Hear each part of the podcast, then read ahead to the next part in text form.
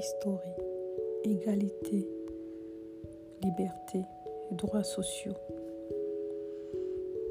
Dans une relation amicale ou amoureuse, exiger la soumission de l'autre, quelle qu'elle soit, est une forme d'oppression et de domination sur l'autre. Vous n'avez pas besoin d'exiger une quelconque soumission. On peut réussir sa relation ou amicale sans pour autant exiger la soumission à son partenaire. À ceux qui exigent la soumission, je vous prie de travailler votre confiance en vous, si ce n'est déjà fait, et vous verrez qu'on n'a pas besoin de soumission pour être traité d'égal à égal. Respectez écouter, valoriser,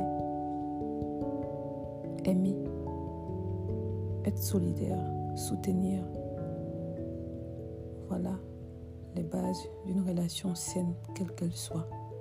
Non à la soumission, non à la subordination et oui à la liberté, à l'égalité.